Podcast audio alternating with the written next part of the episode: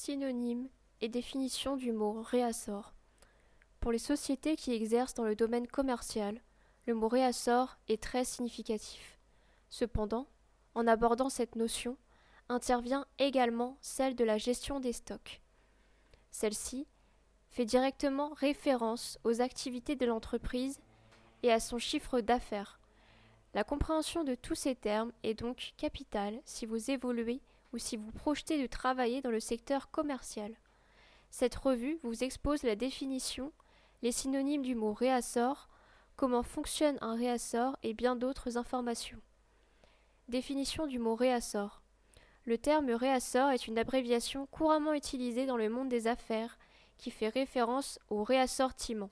Il s'agit de la réorganisation des stocks de produits sur les points de vente, les rayons de supermarchés et dans les entreprises.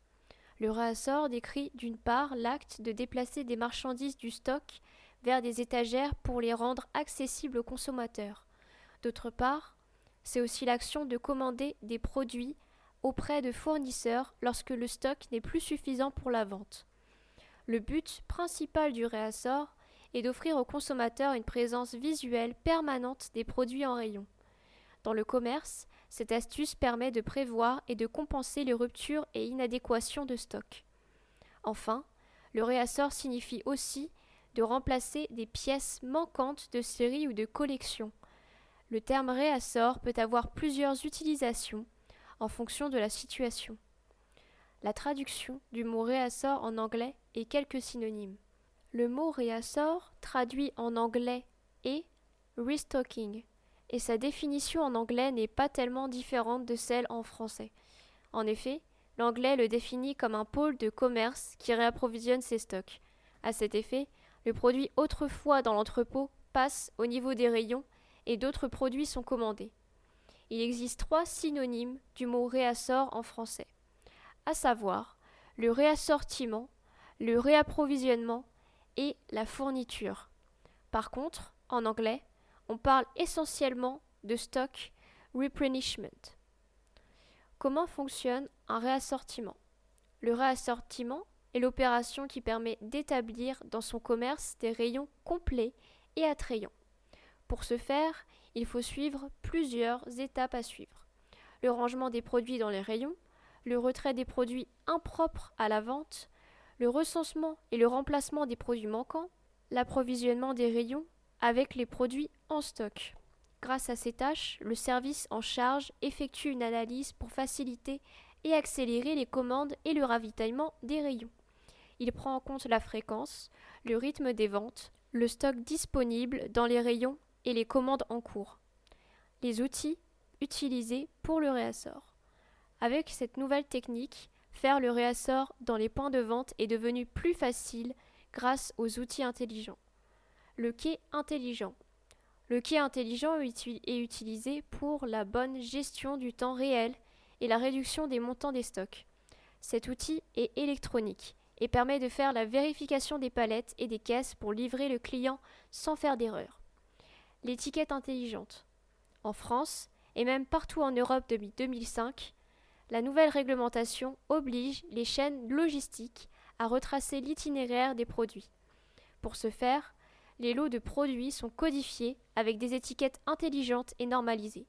Cela permet de regrouper les données utiles pour stocker, gérer et suivre des produits de manière sûre et efficace. Le réassort automatique.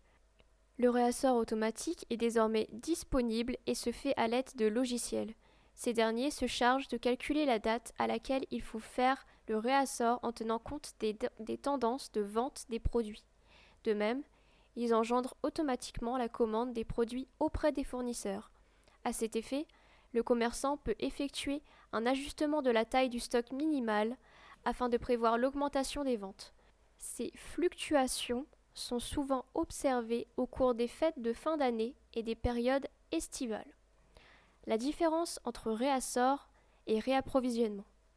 Le réassort est l'opération qui consiste à compléter les produits manquants dans les rayons en allant chercher dans le stock en réserve.